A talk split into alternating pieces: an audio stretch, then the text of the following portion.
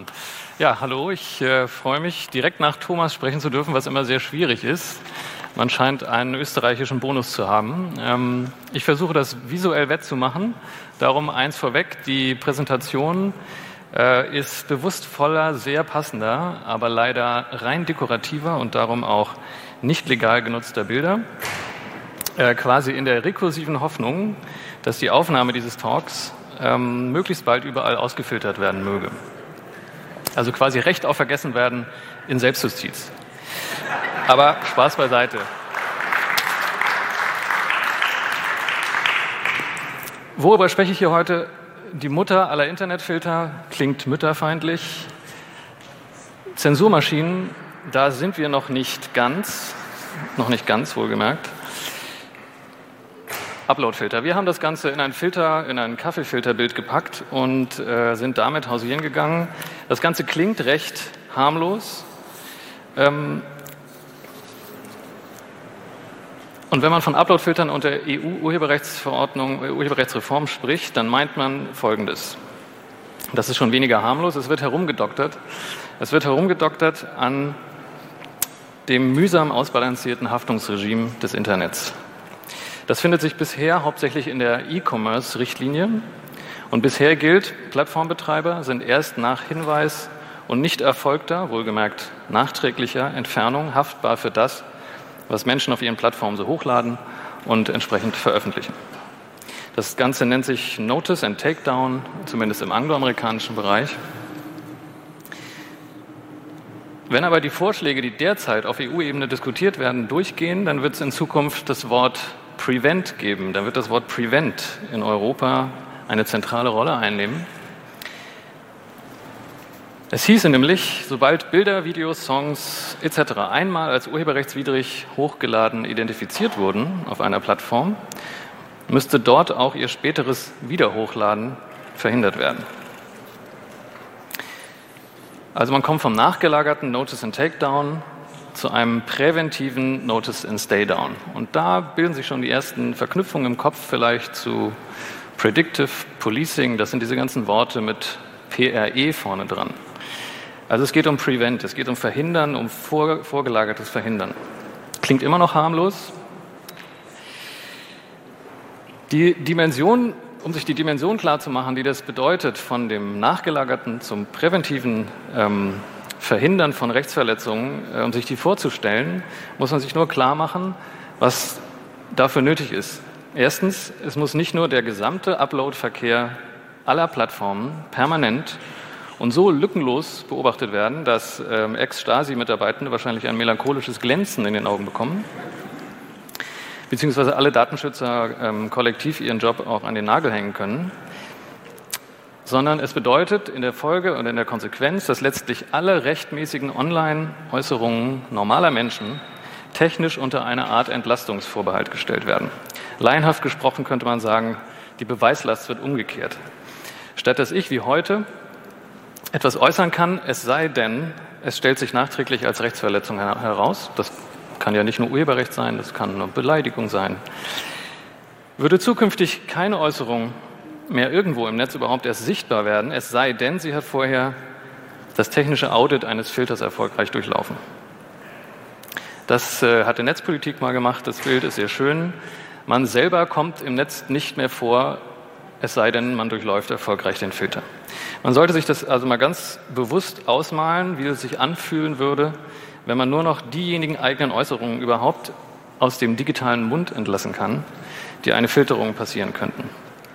Und ja, natürlich ist Overblocking vorprogrammiert, sonst wären die Plattformbetreiber wirtschaftlich gesehen auch dumm. Denn äh, sie haben nichts davon oder nicht sehr viel, wenn sie die Dinge durchlaufen lassen. Sie haben nur etwas davon, wenn etwas aus Versehen nicht gefiltert. Äh, sie haben einen, einen Schaden davon, wenn etwas nicht gefiltert wurde. Leider heute Morgen hier in der Runde von, äh, von Herrn Augstein wurde auf den Horror nicht so richtig verwiesen, der da anrollt. Ähm, und zwar der aus dem Urheberrecht auch für E-Privacy, auch für die Datenschutzgrundverordnung, auch für die Menschenwürde anrollt. Es ging immer um Cambridge Analytica und um Gesichtserkennung. Ja, aber das hier ist aus meiner Sicht äh, breitenwirksamer. Und die Befürworter von Upload-Filtern verweisen dann allen Ernstes auf Beschwerdemechanismen. die dann ja äh, als Ausgleich gesetzlich vorgeschrieben werden würden. Um es äh, für meine Kolleginnen und Kollegen Juristen äh, und Juristinnen zu sagen, es ist in etwa so, als würde man im Strafrecht den Grundsatz in dubio pro reo, also im Zweifel für den Angeklagten, umdrehen in ein in dubio contra reum mit dem Argument, dass die Staatsanwaltschaft ja gesetzlich verpflichtet ist, auch zugunsten Angeklagter zu ermitteln. Und überhaupt, da gibt es doch dieses Gericht, wo man sich beschweren kann. All diese Dinge, also dieses, äh, ja, dass man im Grunde genommen ja immer sagt, wer sich rechtskonform verhält, der hat ja nichts zu verbergen. Wer sich rechtskonform verhält, der wird auch nicht ausgefiltert, sagt in keiner Weise irgendetwas darüber aus, warum ein so fundamentaler Wechsel gerechtfertigt sein sollte. Verfassungsrechtlich nicht, gesellschaftlich nicht, sonst wie auch nicht. Es ist einfach kein Grund ersichtlich. Warum sollten wir das in Kauf nehmen, dass dieser Wechsel vollzogen wird? Und wenn man die Befürworter dann argumentativ in dieser Ecke hat, aus der sie nicht mehr so richtig rauskommen, dann wird angeboten, legitimiert ist das mit den Filtern durch den, Grund, durch den grundrechtlich gesicherten Schutz des geistigen Eigentums. Also sprich, alles meins, geistiges Eigentum, geistig hier, das ist, äh, das ist ein besseres Bild. Wie gesagt, alles eigentlich nicht verwendbar, was ich hier mache. Ähm, das Ganze findet sich in Artikel 14 Grundgesetz, äh, die Eigentumsgarantie. Und man äh, fängt sofort an zu denken, okay, damit lässt sich alles rechtfertigen. Ist es etwa wieder ein neues Supergrundrecht, wie es Herr, der Herr, dessen Namen ich jetzt gerade nicht mehr weiß, ähm, mal propagiert hat. Und in dieser Richtung den sprichwörtlichen Vogel abgeschossen hat ausgerechnet derjenige, der zuständig ist für diese Reform in Europa, der Berichterstatter des Europaparlaments, äh, der, äh, der Abgeordnete Axel Voss von der CDU, und der sagt auf Twitter Folgendes. Wer das Grundrecht auf Eigentum derart in Frage stellt, in Klammern von mir ergänzt, dass er Uploadfilter ablehnt, der hat keinerlei Anspruch darauf, dass man seine Forderungen ernst nehmen kann. Wie wäre es denn mal mit ausbalancierten Lösungsvorschlägen? Drei Fragezeichen. Sprich, wer gegen Filter ist, meint Herr Voss, der nehme anderen etwas weg. Äh, und für alle, die dann nicht mehr ganz folgen können, eine Erläuterung zur Genese dieses europäischen Vorschlags. Dahinter steht das sogenannte Value Gap Argument. Das besagt, dass die derzeitigen Haftungsregeln im Netz, also die, von denen ich gerade gesprochen habe, diese nachlaufenden Haftungsregeln, es Plattformen zu leicht machen, sich, hinter, sich mit Verweis auf die Uploader als die eigentlich erstmal Verantwortlichen aus der Affäre zu ziehen und trotzdem fremder Leute Werke auf ihren Plattformen zumindest indirekt zu monetarisieren, durch Werbung, Userbindungen und so weiter. Wovon sie dann auch noch den Urheberinnen und Urhebern zu wenig abgeben. Das ist das Value Gap Argument. Letzteres, also das zu geringe Beteiligen von Erlösen, äh, an Erlösen äh, in einem Markt, ist ein chronisches Problem von Märkten mit zu starken Akteuren. Das ist nichts Neues. Und es ist normalerweise die Aufgabe des Kartell- und Wettbewerbsrechts, sowas zu korrigieren. Stattdessen soll jetzt übers Urheberrecht mal wieder, weil es so schön einfach ist, das geistige Eigentum ist so ein toller Hebel. Es soll also über das Urheberrecht eine Gesamtfilterung aller Netzplattformen etabliert werden, bei der Grundrechte wie Meinungsäußerungsfreiheit auf Beschwerdemechanismen verwiesen werden und ein gesellschaftlicher Flurschaden epischen Ausmaßes droht. Alles nur, um etwas zu tun, was man eigentlich ohnehin mit einem völlig anderen Rechtsinstitut tun sollte. Aber Herr Voss fordert nach, nach wie vor ausbalancierte Lösungsvorschläge. Ja, das ist Herr Voss ähm, und ist ein Meme mit ihm. Ähm, ja, also was ausbalancierter äh, sein soll daran, was er vorschlägt, ist äh, äh, in seinem Kopf wahrscheinlich eine andere Realität. Entsprechend sind wir, also wir als Wikimedia Deutschland, für die ich jetzt hier vorne stehe, gegen Uploadfilter. Wir haben einen Banner geschaltet, vielleicht hat es jemand schon gesehen, das läuft noch auf der deutschsprachigen Wikipedia, auch auf der mobilen Version, das ist die untere. Danke übrigens nochmal an die Wikipedia-Community, die es, äh, die es wikipedianisch erträgt, dass wir bei Ihnen einen Banner schalten. Aber entsprechend sind eigentlich alle gegen Uploadfilter, zumindest alle, die einen Hang zur Vernunft haben. Trotzdem sind die Filterungsideen irgendwie nicht totzukriegen. Die Frage ist, warum und was tun? Man könnte jetzt galgenhumorig werden und fragen, wer hat's gemacht? Günther Oettinger. Ähm, noch besser. Ich, also übrigens, Memes sind besonders gefährdet, äh, von, von dieser Regelung massenhaft ausgefiltert zu werden. Das nur mal als Hintergrund, darum habe ich hier auch so viele Memes drin. Ja, Günther Oettinger ist schon schlimm, aber es ist schlimmer. Günther Oettinger stieß eigentlich nur an, was andere jetzt zu Ende bringen wollen und was er sich auch nicht ausgedacht hat. Darunter selbst seltsamerweise auch die deutsche Bundesregierung, trotz glasklarer gegenteiliger Aussagen in einem ansonsten oft schwammigen Koalitionsvertrag. Der Koalitionsvertrag und hier unten, das ist ganz süß, da sitzt, ist also da der Peter Altmaier, der noch sagt, auf die Inhalte kommt es an. Das ist ein bisschen abgeschnitten. So, was sind denn jetzt die Inhalte des Koalitionsvertrages? Da heißt es in den Zeilen 2212 bis 2214, eine Verpflichtung von Plattformen zum Einsatz von Uploadfiltern, um von Nutzern hochgeladene Inhalte nach urheberrechtsverletzenden Inhalten zu filtern, warum auch immer da filtern steht, also Anführungszeichen, lehnen wir als unverhältnismäßig ab. Da kann ich nur sagen, bravo, das ist Vernunft in Reihenform, Vernunft in Koalitionsvertragsform. Nur, dass sich die Bundesregierung bislang leider nicht so wie im Koalitionsvertrag angekündigt verhält, sondern im Rat der EU, also in dem Gremium der, europäischen, äh, der Regierung der europäischen Mitgliedstaaten, die Filter irgendwie doch mitträgt. Dazu wäre jetzt äh, auch meine Bitte in die Runde, wo ihr jetzt alle da sitzt, äh, interaktiv äh, twittert oder Social Media doch bitte mal die Bundesminister, Bundesjustizministerin Katharina Barley an, die ja äh, auch hier war. Ich habe da nochmal ihren Twitter-Handle äh, und fragt sie oder ihr Haus, äh, ab wann sie den Koalitionsvertrag denn zu beachten gedenkt.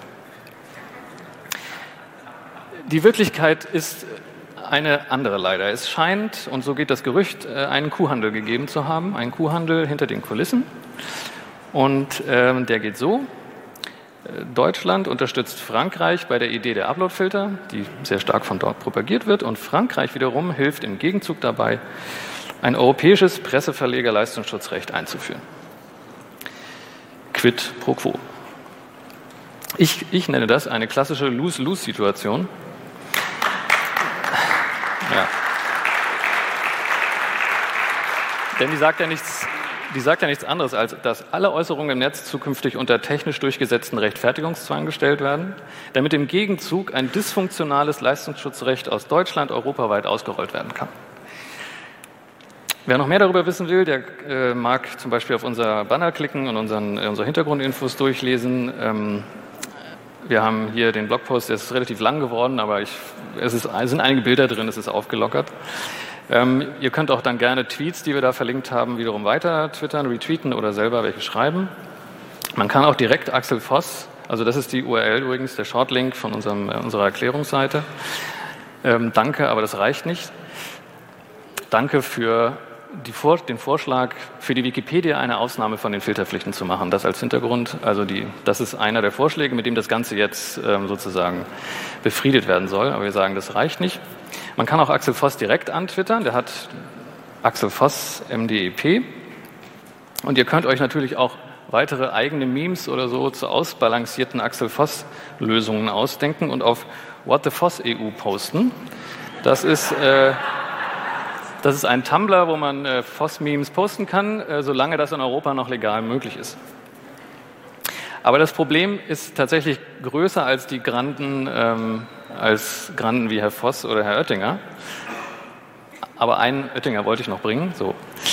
Ähm, den Boden dafür haben Gerichte an mehreren Orten weltweit bereits vor Jahren gelegt, als sie in weitreichender Ignoranz gegenüber den Funktionsweisen des Netzes mal wieder zunächst erstmal in bestimmten Situationen, aber auch ganz ohne gesetzliche Regelung äh, oder ausdrückliche gesetzliche Regelung Plattformen auferlegt haben, nicht nur für die Entfernung von Inhalten, sondern auch für deren Fernbleiben einzustehen.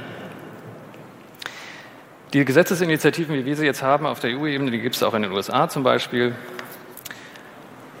Und das ist alles nur das Urheberrecht das sich leider mehr und mehr als eine Art Testfeld herausstellt für Regelungsvorschläge, die uns in den nächsten Jahren an diversen Stellen sehr ähnlich begegnen werden. Daher der Titel dieses Talks und damit bin ich dann auch beim Thema hinter dem Thema Uploadfilter. Automaten werden in den Augen der Politik immer mehr zum verheißungsvollen, universellen Lösungsmittel für Unerwünschtes im Netz. Eine davon, genau, und dann sind wir tatsächlich bei den Censorship Machines.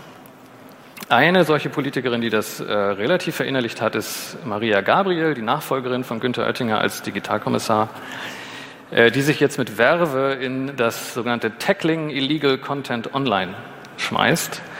Und dabei landet alles in einem großen Topf, nämlich Urheberrechtsverletzungen, Hate Speech, Desinformation, Falschmeldungen, Fake News, gewaltsexueller Content, Terrorpropaganda und das ist noch nicht mal alles. Das alles soll also nach Vorstellung vieler in der Politik schon in absehbarer Zeit aus dem gesamten Netzverkehr herausgefiltert werden. Natürlich zwangsläufig unter permanenter Durchleuchtung des gesamten Netzverkehrs, also jede Äußerung in jeder Ecke des freien Internet und mittels KI. Man kann jetzt lange auch über die inflationäre Benutzung dieses Begriffs KI äh, lamentieren, das ist jetzt heute nicht das Thema. Aber mir fällt da immer die denkwürdige Aussage eines Professors ein, ähm, der dem Deutschen Forschungszentrum für künstliche Intelligenz, DFKI, angehört, wo ich früher mal Research Assistant war. Der sagte, dass er niemals KI-Systeme auf Menschen einwirken lassen würde, deren Entwickler selbst nicht mehr genau wüssten, wie ihre Systeme eigentlich funktionieren. Also Machine Learning schon mal von Deep Learning gehört, was diejenigen, die es anstoßen, selbst nicht mehr ganz verstehen. Da lernen Maschinen sich eben selbst zu programmieren. Und äh, Hans Uskoreit, der das damals gesagt hat, ist vom Fach. Doch ähm, wovor der KI-Experte warnt, das ist bei der Politik längst abgetan. Aus meiner Sicht, dank einer neuen Technikgläubigkeit, die, äh, die beunruhigen muss. Google und YouTube, ich weiß nicht, ob Georg Nolte da ist, äh, Google und YouTube haben das jetzt gerade noch verstärkt in jüngster Zeit durch ihren ersten Transparenzreport zu teilautomatisierten Entfernungen von Videos. Da sind ganz tolle äh, Zahlen drin und die Wirkung lässt nicht lange auf sich warten. Ich greife jetzt mal die SZ Online heraus, 24. April. Die Zahlen zeigen, dass künstliche Intelligenz helfen kann, um strafbare Inhalte zu erkennen und schnellstmöglich zu entfernen. Das ist nicht nur für die Nutzer ein Segen, angeblich nur Männer als Nutzer, weiß auch nicht, die von diesen Videos verschont bleiben. Die Maschinen entlasten auch menschliche Mitarbeiter, die im Akkord verstörende Darstellungen von Gewalt bis Kinderpornografie sichten müssen. Ende 2018 sollen bei Google 10.000 sogenannte Content-Moderatoren dieser belastenden Tätigkeit nachgehen. Auch Facebook und andere Tech-Firmen setzen Zehntausende Menschen ein, um ihre Plattformen sauber zu halten. Und wer mag da widersprechen? Äh, wenn man sich die, diese Reinigungsarbeit anschaut und was sie mit den Menschen macht. Dazu gab es neulich erst eine neue Dokumentation, einen Dokumentarfilm, The Cleaners, ähm, der leider nichts mit dem Tatortreiniger zu tun hat, sondern sehr viel weniger unterhaltsam ist äh, und sehr drastisch, kann ich auch nur empfehlen. Aber die SZ äh, schreibt entsprechend weiter, auch was Facebook angeht, was da ja auch in dem Auge drin ist. Kein Wunder, dass Facebook-Chef Mark Zuckerberg behauptet, dass künstliche Intelligenz bald Falschnachrichten und Hasskommentare identifiziert oder Terrorpropaganda und Wahlmanipulationen entlarvt. In fünf bis zehn Jahren soll es seiner Meinung nach soweit sein. Die Politik ist aus meiner Sicht im Kopf längst dort, also längst in dieser nahen Zukunft. Klares Indiz dafür ist die, äh, für die, äh, also dafür, dass sie dort schon sind und dass sie in Richtung KI denken, sind gesetzliche Löschfristen von zum Teil einer Stunde. Ja, also das sind Löschfristen, die sind nicht anders zu managen als über einen automatisierten äh, Prozess. Die Süddeutsche schließt dann in ihrem Artikel entwaffnet lapidar mit, hoffentlich sind die Maschinen bis dahin etwas intelligenter als heute.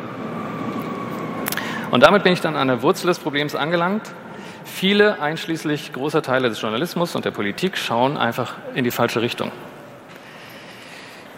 Die Frage, was kann KI in fünf oder zehn Jahren, verstellt den Blick nämlich auf die eigentlich entscheidende Frage und die lautet, wollen wir, dass KI das, was sie in fünf oder zehn Jahren kann, auch darf?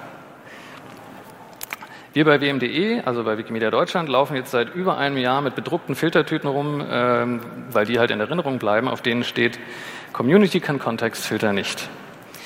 Und dieses kann, was da drin steht, ist nicht nur auf die Leistungsfähigkeit in Bezug auf schwierige rechtliche Abwägungen äh, gemünzt. Man könnte ja sagen, vielleicht eines Tages können Systeme besser abwägen, was ich aber bezweifle, äh, da, sie auch, da auch gar nicht investiert wird in diese Abwägungen, sondern es wird nur investiert von den Herstellern in die genaue Erkennung des Content. Sondern gemeint ist dieses kann auch prinzipiell.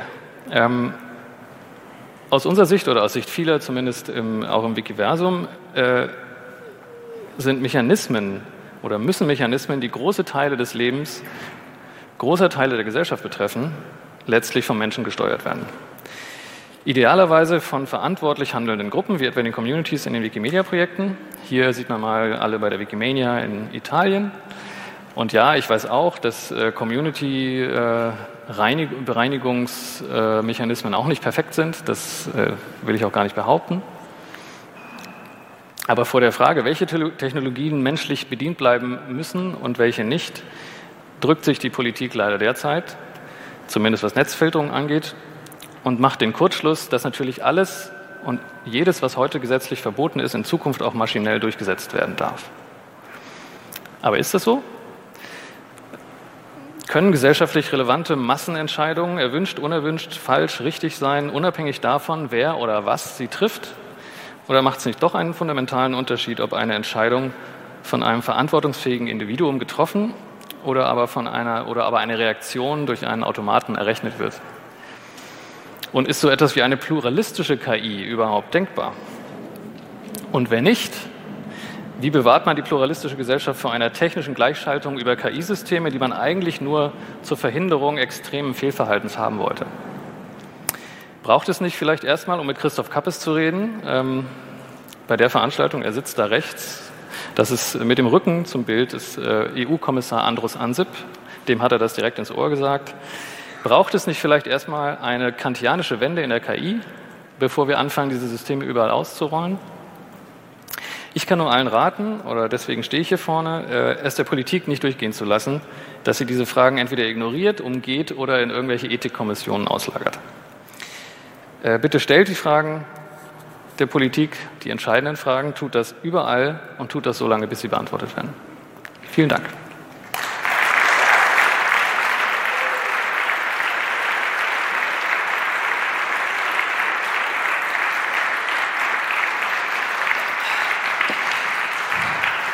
So, wir haben noch ein paar Minuten Zeit für Fragen. Hat jemand direkt eine Frage?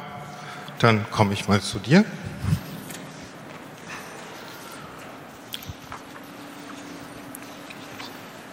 Äh, ja, also herzlichen Dank für diesen spannenden Vortrag. Ähm, ich bin zu 75 Prozent auf jeden Fall auf äh, der Position, die du uns auch vorgestellt hast. Bei 25 Prozent habe ich so ein bisschen noch meine Schwierigkeiten. Da weiß ich nicht so ganz, wie ich das einordnen soll. Ähm, ich habe so ein bisschen das Gefühl, dass äh, diese Fragen von, ähm, äh, die du besprochen hast, so wie auch vorher schon das äh, Netzdurchsetzungsgesetz, äh, so auf so einem ganz oder gar nicht Level diskutiert wird. Und das geht mir ehrlich gesagt auch ein kleines bisschen zu weit, weil ich auch durchaus die berechtigte Motivation sehe, ähm, dass es auch ähm, so etwas geben muss wie eine Regulierung des öffentlichen Raumes, zu dem ja auch ähm, äh, das Internet gehört.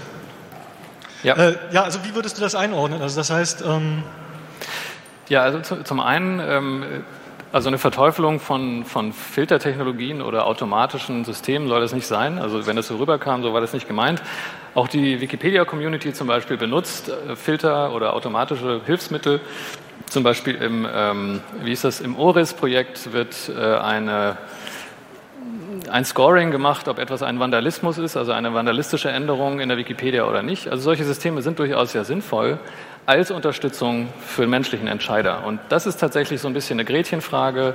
Da gibt es wenig dazwischen. Es gibt entweder einen menschlichen Entscheider am Ende oder nicht. So. Ähm, und was die Regulierung angeht, ähm, liegt das mit dem Alles oder Nichts auch so ein bisschen äh, sehr, sehr tief auf dieser regulatorischen Ebene. Im Moment ist es so, entweder ist man haftbar oder nicht. Äh, und wenn man nicht haftbar sein will, dann muss man eben auf diese eine Seite gehen und Overblocking betreiben. Das heißt, wenn man das mehr nuanciert haben wollte, dann müsste man das auch regulatorisch von der Haftung her irgendwie nuancierter machen. Und das weiß ich im Moment nicht, wie das gehen soll. Aber natürlich, ja, ähm, alles ist nicht schwarz-weiß. Ja. Ja. Hier hinten. Ja, vielen Dank auch von meiner Seite für den Vortrag. Ich, um kurz anzuschließen an den Vorredner, ich bin zu 100 Prozent deiner Meinung, will aber trotzdem auch ein bisschen in die Richtung gehen, ähm, einfach mal ein bisschen politikstrategisch. Man kann ja schon davon ausgehen, dass wenn jetzt sich Deutschland und Frankreich auch zusammentun, dass diese Forderung und Idee der Upload-Filter nicht ganz verschwindet, trotzdem mal zu denken, was könnte denn auch von unserer Seite ein Kompromiss sein? Ähm, man kann ja auch argumentieren, dass Unternehmen wie Facebook heute ja tatsächlich schon Filter haben und das auch dürfen. Sie dürfen nur nicht dazu verpflichtet werden genau. von Staaten. Ähm, wäre es nicht auch eine Chance, Upload-Filter zu integrieren, die mit rechtsstaatlichen äh, Mechanismen wie ähm, Widerspruchsrecht für Nutzer, äh, vielleicht ein unabhängiges Gremium, was in Streitfällen guckt, ob man es hochladen darf und nicht. Wäre das nicht vielleicht sogar ein Fortschritt äh, im Sinne von dem, was Facebook ähm, heute schon tut? Ja, genau. Es geht um die Verpflichtung. Also, dass es heute schon eingesetzt wird, ist das eine, aber es geht mit gesetzlicher Verpflichtung, das zu müssen. Ne? Das ist dieser Streitpunkt. Ähm, und aber was du sagst, also so eine Art staatlich gesteuerter Filter oder mit einer irgendwie ähm, Echtzeitbewertung ausgestatteter Filter würde trotzdem bedeuten, dass die nachgelagerte ähm, Bereinigung, auf die wir uns eigentlich geeinigt hatten und die auch seit, die auch gar nicht so schlecht läuft, aufgegeben wird zugunsten dieser vorherigen. Und, und das bedeutet, also der Schaden für die Meinungsäußerungsfreiheit, der ist in dem Moment schon da, wo das nicht unmittelbar erscheint. Das kann natürlich äh, tatsächlich ein rechtswidriger Inhalt sein oder eine, eine, eine Falschinformation oder irgendwas. Aber im Moment haben wir, oder wir hatten uns bisher darauf geeinigt, dass es ausreicht, das dann hinterher zu bereinigen. Und ich sehe im Moment auch nicht den Grund, warum man davon runter sollte. Ähm, äh, ansonsten der, ähm, äh, äh, ja, also dass, dass die Filter tatsächlich ohnehin schon eingesetzt werden, ist das eine, aber die, die, die, Kompromisslinien gibt es ja. Also es ist nicht, ist nicht die einzige Möglichkeit, sogar nicht die einzige technische Möglichkeit, Rechteinhabern zu helfen. Wir haben vorgeschlagen, dass man eine API-Verpflichtung einführen könnte, allerdings bitte nur für die marktdominanten Player, dann sind wir wieder beim Kartellrecht eine API-Verpflichtung, dass die Rechteinhaber direkt in die, äh, in die Systeme reinschauen dürfen und dort agieren dürfen, aber nachträglich wohlgemerkt. Das wäre auch eine Verbesserung für die Rechteinhaber und man müsste nicht die Filter einführen. Also es gibt Alternativvorschläge, aber sie werden dann ganz einfach nicht diskutiert, sondern da wird da ist man auf einer Schiene, man will unbedingt diese Filter und die treibende Kraft ist nicht nur Frankreich, sondern sind auch vor allem die Kulturpolitiker, die es als absolut essentiell ansehen, dass man das alles vorfiltern muss. Und da sagen wir halt, nee, das kann es nicht sein.